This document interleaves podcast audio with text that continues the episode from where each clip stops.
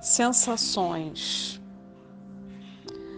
Às vezes sinto medo, às vezes solidão. Outras vezes a força é maior que as outras sensações. Mas por que tanta loucura? Estou isolada entre quatro paredes, mas tenho o mundo todo na tela do meu celular.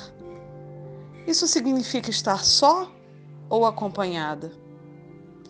Dor de quem chora seus mortos. Raiva por tanto preconceito enraizado, acobertado e reinventado de tantas formas desumanas, insanas. Incerteza de ter que recomeçar e não saber bem quando, de que jeito e em que condições.